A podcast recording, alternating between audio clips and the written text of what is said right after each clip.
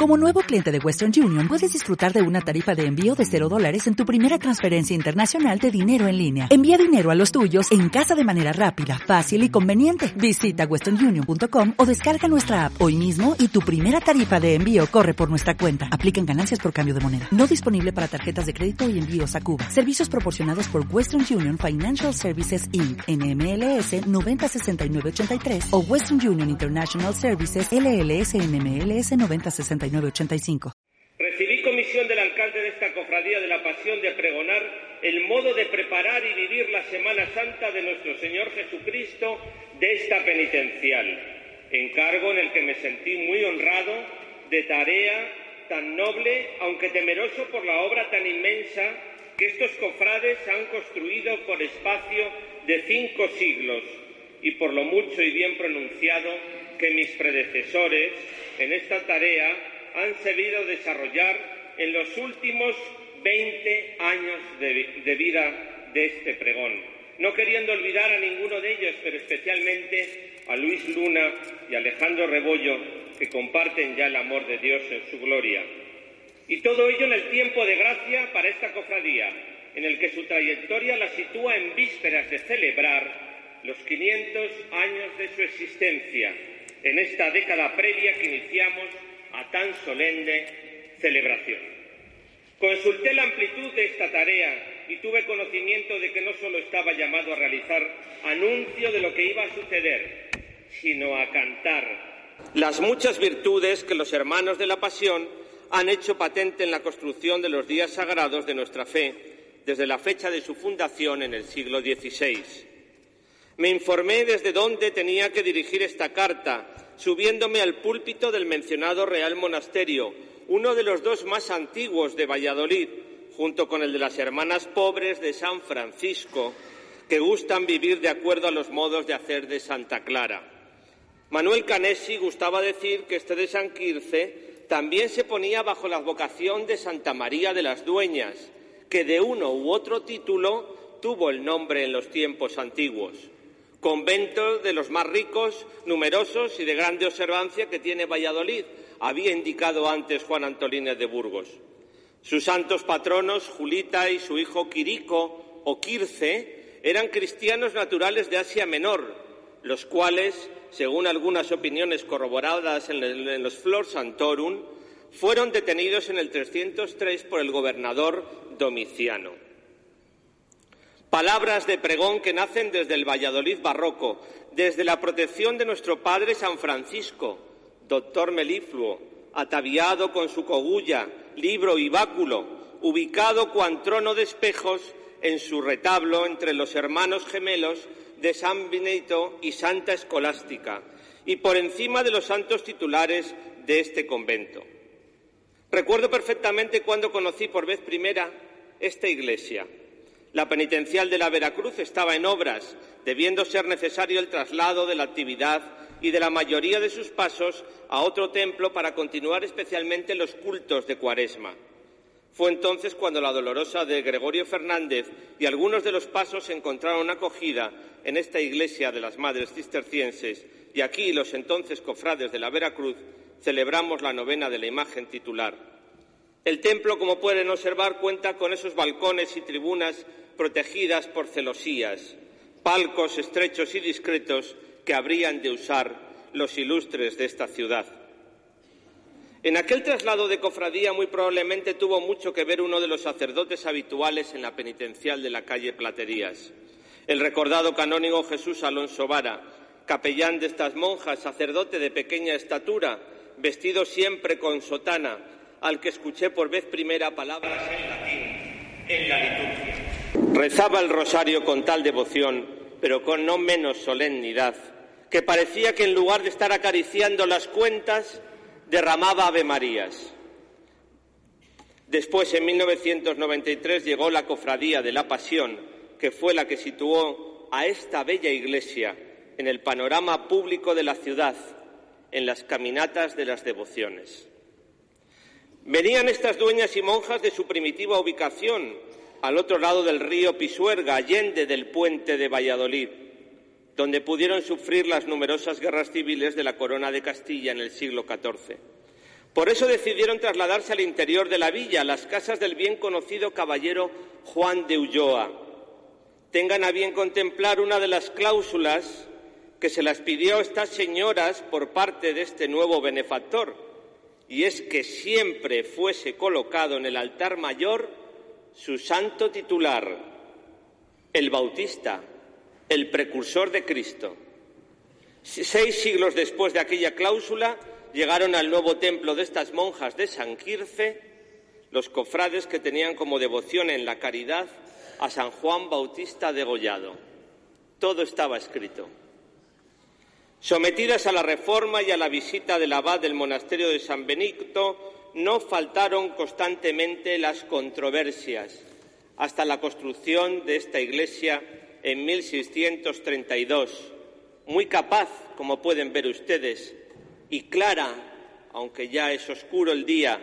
frente al palacio del excelentísimo señor conde de Benavente y del convento de los Trinitarios, escribía Manuel Canesi.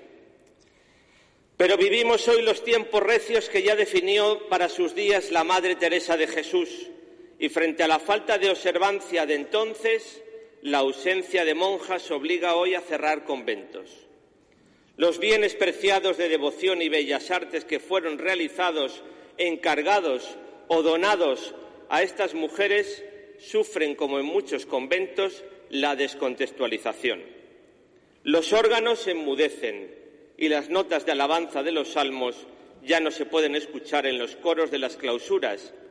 pues este de San Quirce y Santa Julita, de una belleza sin par, quizás el más grandioso de la ciudad, hoy está desgraciadamente oculto, no a la vista, y me veo privado de describirles con detalle ese bello escenario de alabanza a Dios. Debo insistir que esta iglesia necesita de esta solemne vista, de la perspectiva de la sillería de nogal compuesta por 92 sitiales, muy adornado con reliquias. No podemos privar a la ciudad de Valladolid de una de las obras más lujosas de su barroco, de esta estética que define a la ciudad. Como bien decimos, fue iniciada esta piadosa obra de caridad como cofradía de la Sagrada Pasión de Cristo un mes de octubre de 1531 en la entonces parroquia de Santiago, aunque hubo historiadores que llevaron esta fundación a finales del siglo XV, como Manuel Canesi. Entonces, y también ahora, con menos razones que antes, la antigüedad era un factor esencial, no solo en esta institución, sino en todas las que conformaban la sociedad. Buenos hombres de la colación del señor Santiago de esta noble villa de Valladolid. Dice este texto que hemos repetido tantas veces, pero que una vez más lo hago, por su importancia, pues casi nos lo teníamos que saber de memoria. Lo consultaron con cura y beneficiado y sacristán de la iglesia del Señor Santiago. Comenzaron, criaron, hicieron la dicha confradía y hermandad de la pasión de nuestro Señor Jesucristo. Pronto debieron abrir un sencillo hospital convertido en refugio para muchos marginados de las peligrosas noches de los siglos XVI y XVII para pobres, enfermos y niños a los que se comprometían a vestir. Se vincularon después con un convento desaparecido llamado de la Trinidad Calzada, situada en la calle que se denominaba entonces de la Boariza, en la que hoy paseamos bajo el rótulo de la Reina María de Molina, en el cual moró uno de los más preclaros santos varones que han nacido en Valladolid, elevado ya los altares, me refiero a San Simón de Rojas. Las dificultades de la cofradía debieron ser muchas desde el principio, pero ellos sentían que en sus trabajos y devociones estaban acompañados por Dios. Porque tal obra, dice, como está tan santa, tan católica y tan acepta Dios nuestro Señor y llena de tanto amor y caridad, no se haría ni podría hacer ni de nuevo criar sin intervenir en el comienzo, medio, fin de ella, su Santo Espíritu e gracia. Decidieron estos cofrades tomar solar en el llamado pasadizo de Don Alonso, hoy precisamente de la calle de la Pasión, e iniciar desde 1581 un palacio, según ellos llamaban, un templo en el cual comenzar a rendir culto muy devoto a sus sagrados titulares e imágenes, como la hoy la insuficientemente conocida Virgen de la Pasión. Fue la primera cofradía que inauguró una iglesia de su propiedad y de nueva planta, muy relacionada con el templo de la cofradía romana de San Giovanni de Collato.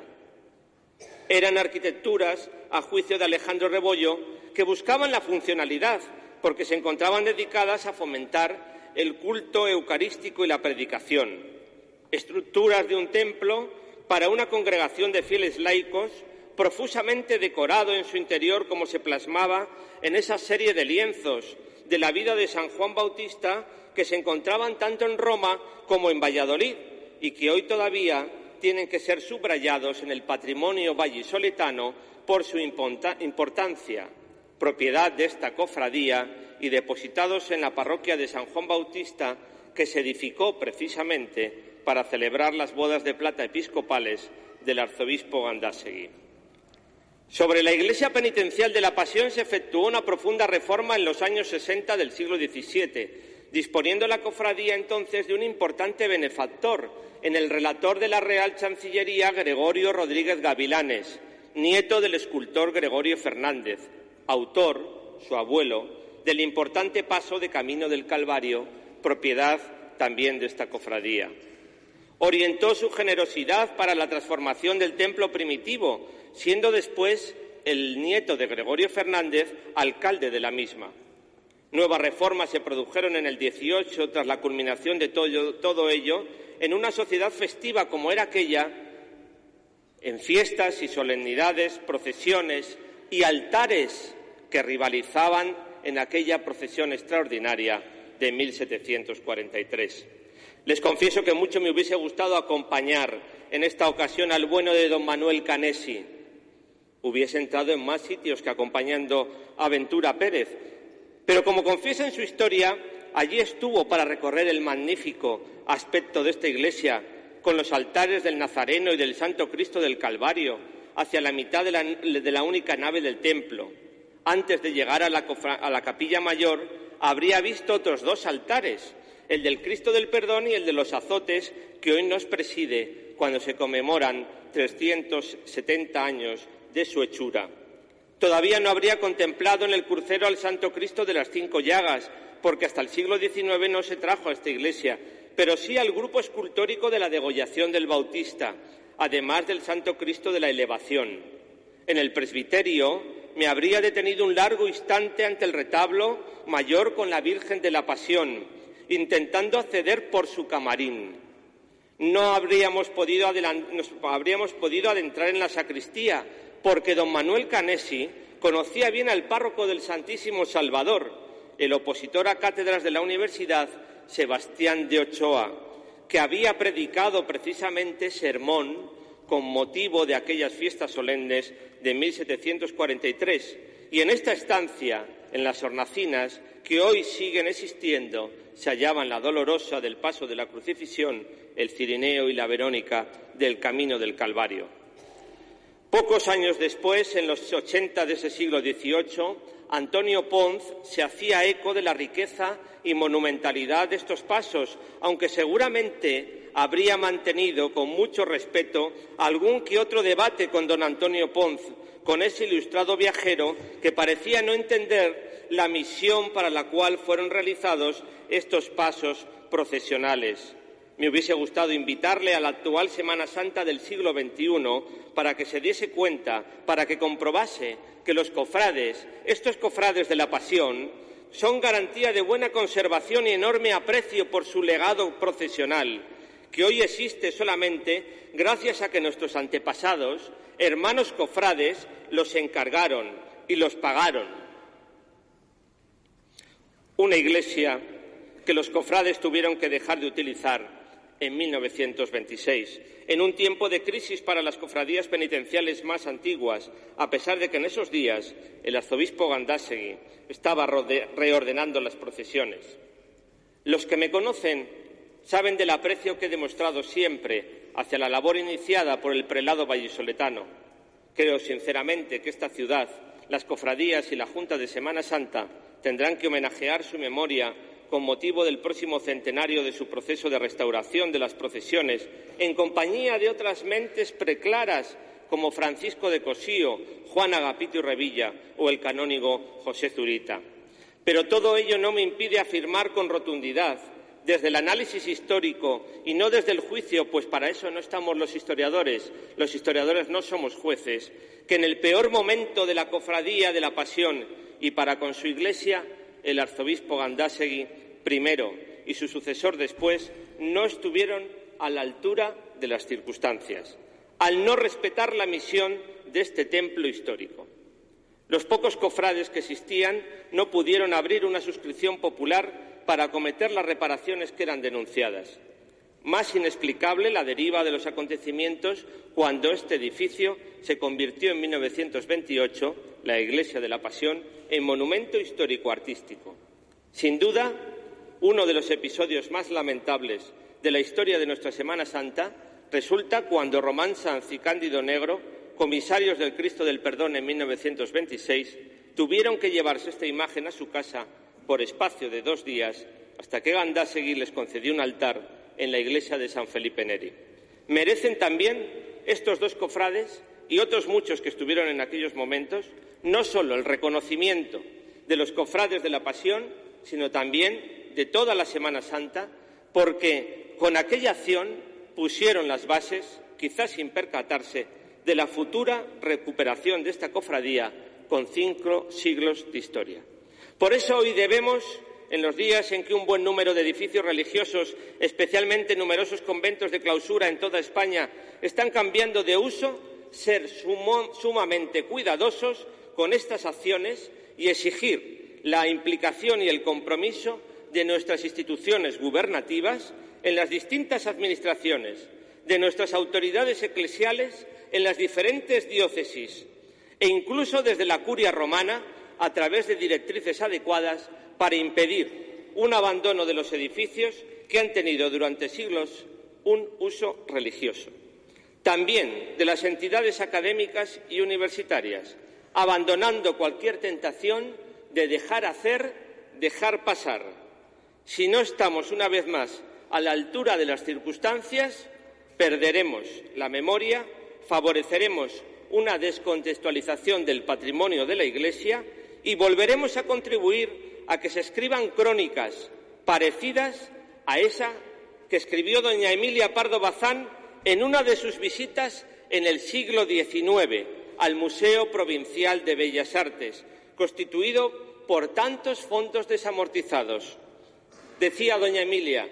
apiñadas las efigies se desmerecen unas a otras y casi marean al que las mira. No se puede volver la vista a ninguna parte sin encontrarse con un papa que bendice, un evangelista que escribe mirando a las nubes, un sayón que aprieta los puños y echa chispas de rabia, un eceomo en actitud doliente o una Magdalena llorosa.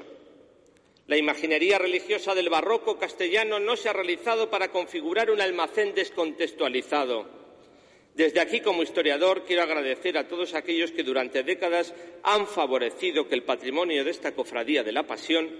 no permanezca en su prolongada dispersión y recuperase su función devocional y procesional. El lugar de esta Virgen de la Pasión, que tengo tan próxima a mí, se encuentra entre sus cofrades tal y como sucedió desde 2001, no en un altar de una iglesia que nada tuvo que ver con su trayectoria.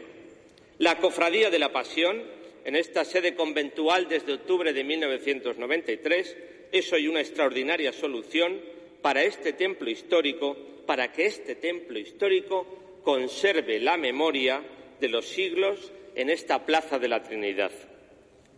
Y las cofradías no son sacasantos, sus cofrades no somos cristianos folclóricos empeñados en una religiosidad externa y ocasional. Como ha recalcado el jesuita y cofrade Daniel Cuestra, la procesión va por dentro.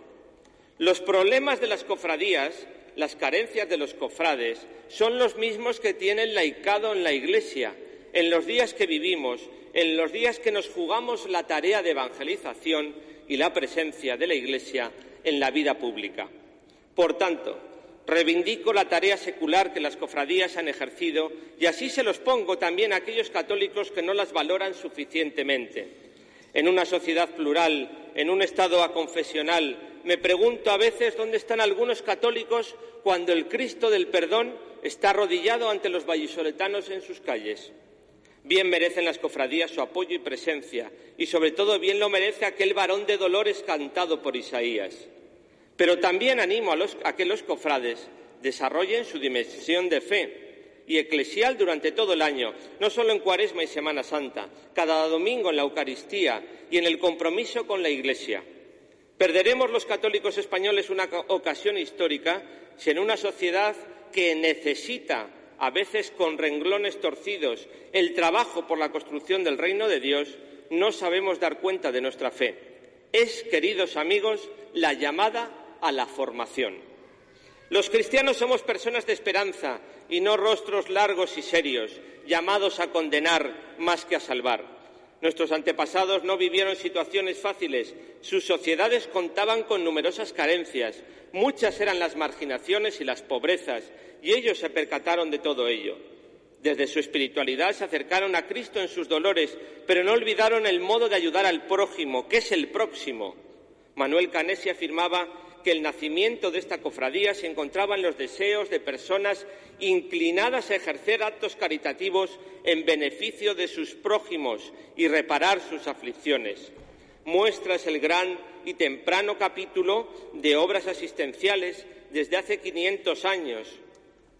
hasta ahora, cuando acudían en, auxilio y ayuda de los condenados a muerte, de sus familias o recogiendo los restos de los ajusticiados expuestos por los caminos,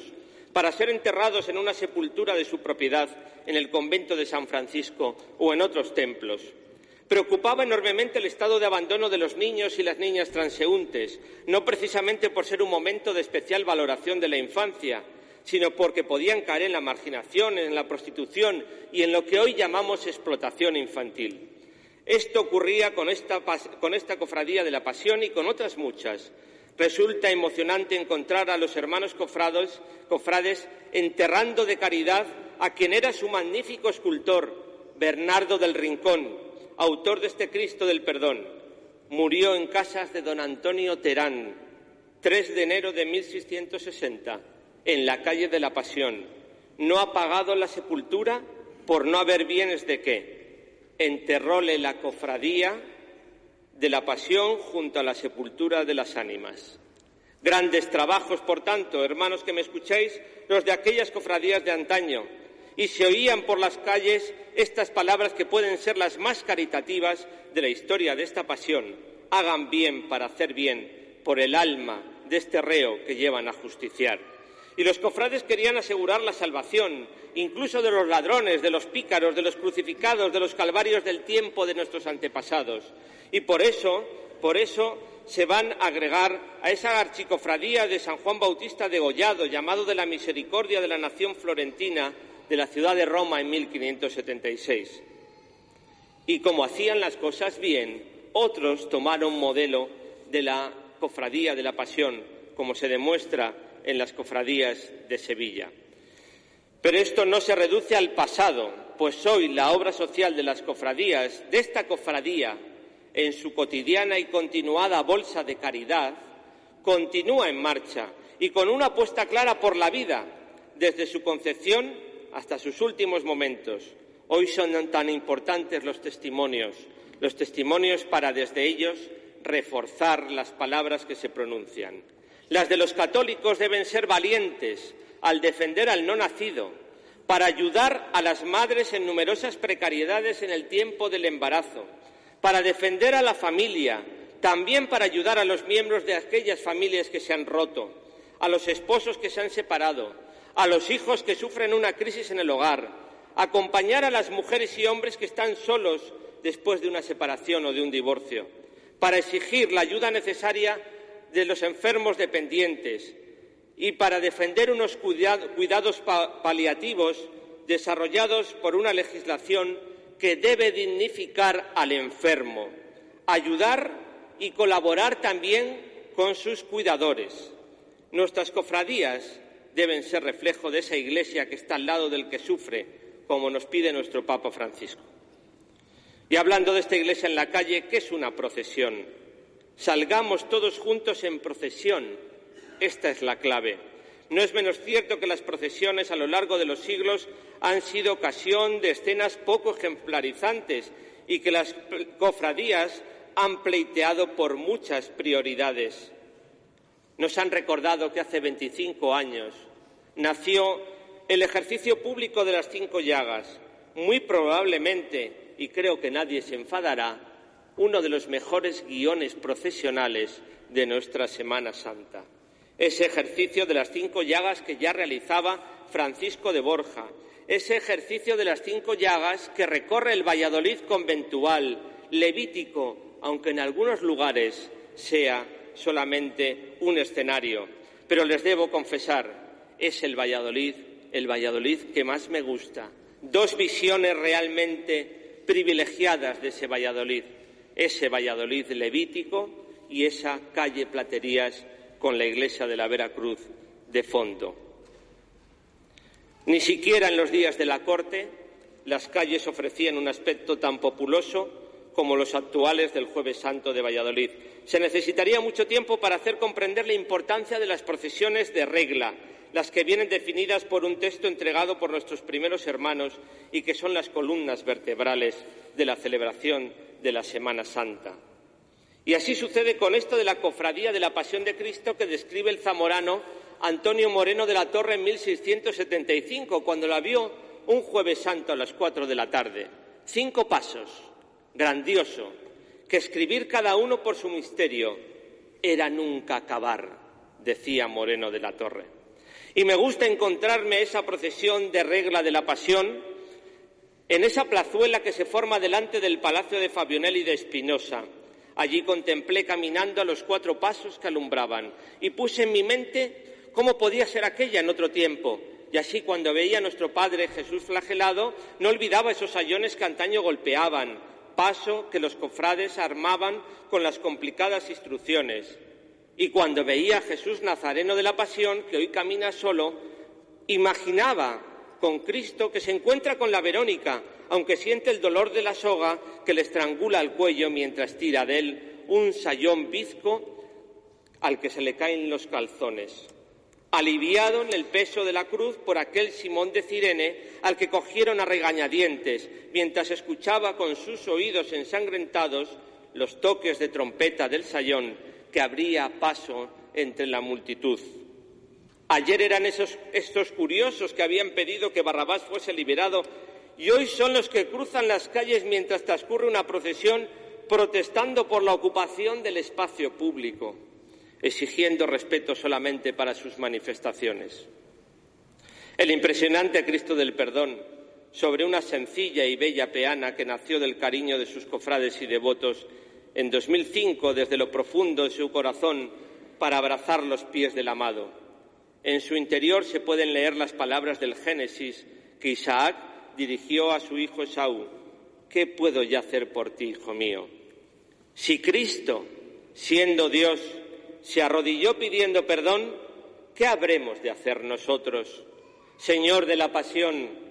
sé Cristo del perdón en primavera, como te ha llamado uno de mis primeros alumnos,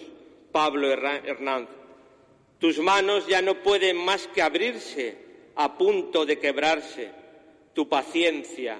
tus ojos implorando la clemencia, desnudo sin tener con qué vestirte. Al verlo pasar, Buscaba en mi mente aquellos otros tiempos cuando en esta procesión los hermanos de la Pasión portaban sobre sus hombros el colosal paso de la elevación de la cruz que encargaron en 1604 a Francisco del Rincón, el más importante de los escultores hasta la llegada de Gregorio Fernández. Entonces, con aquel paso, los cofrades de la corte de Felipe III inauguraron una nueva época y al final el Cristo de la agonía de aquel paso nuevo de la Virgen y San Juan. Hoy son cuatro imágenes muy devotas. Entonces fueron pasos repletos de creación, de inquietudes, de carácter intrépido. Cuatro imágenes que me emocionan. Dios castigado pero atado con amor. Dios cargado por nuestros pecados y por nuestras debilidades. Dios arrodillado perdonándonos. Dios crucificado desde una mirada cristalina. Debo decirles, a los que nunca hayan visto esta procesión de Jueves Santo, que estremece el sonido de las campanillas, que son los toques de la caridad. Procesión a la que están todos llamados, donde no sobra nadie, donde la base es el cofrade que ilumina su hachón, pues aunque hemos hablado mucho del patrimonio histórico de esta cofradía, el más importante es el patrimonio humano, desde el que acaba de nacer y ha sido bautizado hace unos días hasta el más veterano, desde el que abre con la cruz alzada, el que alumbra con su hachón, porta la imagen titular e interpreta con su corneta y tambor, rezando. Vosotros rezáis, los músicos rezáis con la música que interpretáis. Es el reto que estamos llamados a culminar en cada Semana Santa, a lo largo del resto de los días del año, en cada gesto, en cada uno de nuestros gestos como hermanos. Y así, en este pregón, las últimas miradas quiero que sean para la Madre, para esa imagen de Nuestra Señora de la Pasión, esencial en la historia de la Semana Santa vallisoletana. Sus cofrades de la Pasión han reparado su presencia y la, alumbran en una particular procesión en los primeros días de octubre de cada año, en las horas matutinas de aquel domingo, portada a hombros y con visita y oración a su antigua iglesia penitencial. Y también de manera, secular la cofradía ha participado en la vida de la ciudad, de la sociedad sacralizada en la que nació, junto a las cofradías penitenciales, haciendo, haciendo partícipe a la sociedad actual también de sus efemérides. Todavía recuerdo con emoción la procesión del 475 aniversario de la Fundación, un 8 de octubre de 2006, con el Cristo del Perdón y la Virgen de la Pasión portado por sus cofrades, llegando a la Santa Iglesia Catedral. En su atrio sujetaba a mis hijas Cristina y Beatriz, que contaban con tres y dos años respectivamente, y que llenaron su infancia, como sucedió después con Joaquín, de procesiones. Nosotros, todos los cofrades, somos, un eslabón más de la cadena para comunicar la fe a través del modo de hacer de los imagineros y de los cofrades. Así ocurre en Valladolid, tierra muy amada de Castilla desde hace más de 500 años. Por ello, bajo la protección de María Santísima de la Pasión, con licencia del eminentísimo Cardenal Arzobispo de Valladolid, Ricardo Blázquez Pérez, con la venia del señor corregidor de esta muy noble y muy leal, heroica y laureada ciudad de Valladolid, para ocupar las calles con manifestaciones de religiosidad que el pueblo, fiel a sus tradiciones, tiene por bien hacer desde esta vecina parroquia de San Nicolás de Bari, hago saber, por comisión del señor alcalde de esta muy antigua y venerable cofradía de la Sagrada Pasión de Cristo, que preparados los cofrades en sus almas, se hallen dispuestos a la oración y a la penitencia, ataviados con sus túnicas y capirotes, bien bruñidas las medallas que colgarán devotamente sobre su pecho, preparadas las andas, bien dispuesta la cera en sus altares y en alumbrado de los sagrados titulares, amén de encargada la música, su banda de cornetas y tambores del Santísimo Cristo del Perdón, cuyos sones seguirán a mi voz, hago pública esta buena nueva, guardándoles Dios muchos años. Y así, iniciada la cuaresma, con una llamada a la conversión e impuesta la ceniza en el miércoles próximo pasado, se celebrará la solemne misa del Santo Cristo de las Cinco Llagas en su primera dominica, a las trece horas, continuando en la segunda con los cultos a nuestro Padre Jesús flagelado, mientras que la tercera será solemne en honor al Santo Cristo del Calvario. Desde 17 días andados del mes de marzo y hasta el 21 se celebrará el solemne quinario en honor al Santísimo Cristo del Perdón, ocupando la Sagrada Cátedra el reverendo señor cura párroco de la villa de Buecillo, don Sebastián Aldavero García. Y así esta imagen estará expuesta en besapié muy devoto y solemne para la veneración de sus fieles a lo largo del día 23 de aquel mencionado mes, abriendo el templo sus puertas en las primeras horas de la mañana y hasta el anochecer. En la caída de su tarde se realizará el tradicional acto de, de oración cantándose el perdón, oh Dios mío, ante la venerada imagen.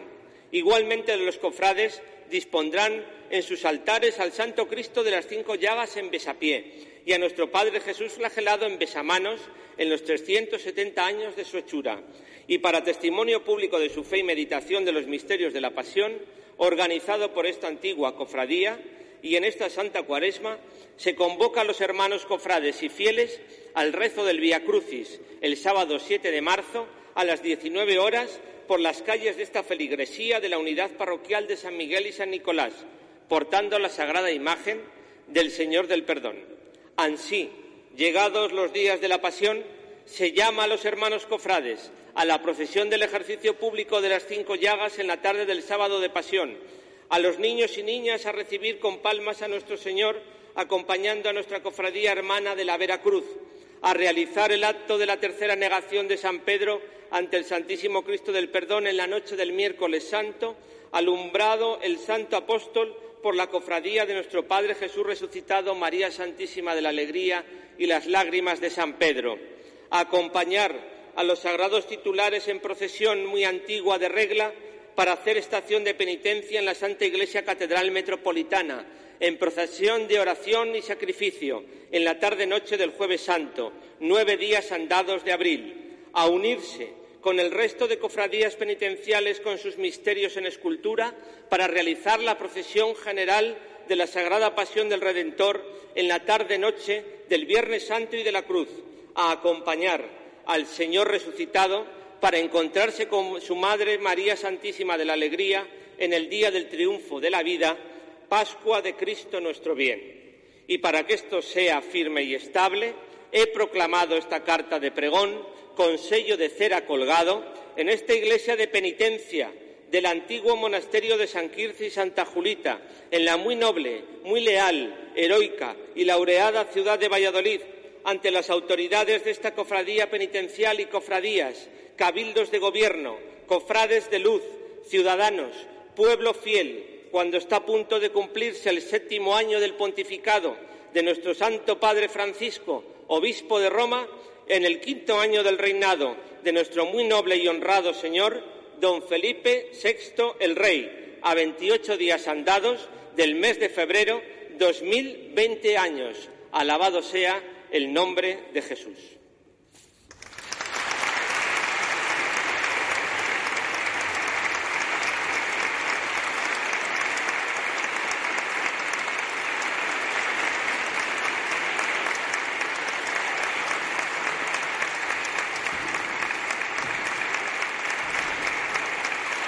En Sherwin Williams somos tu compa, tu pana, tu socio, pero sobre todo somos tu aliado, con más de 6.000 representantes para atenderte en tu idioma y beneficios para contratistas que encontrarás en aliadopro.com. En Sherwin Williams somos el aliado del PRO.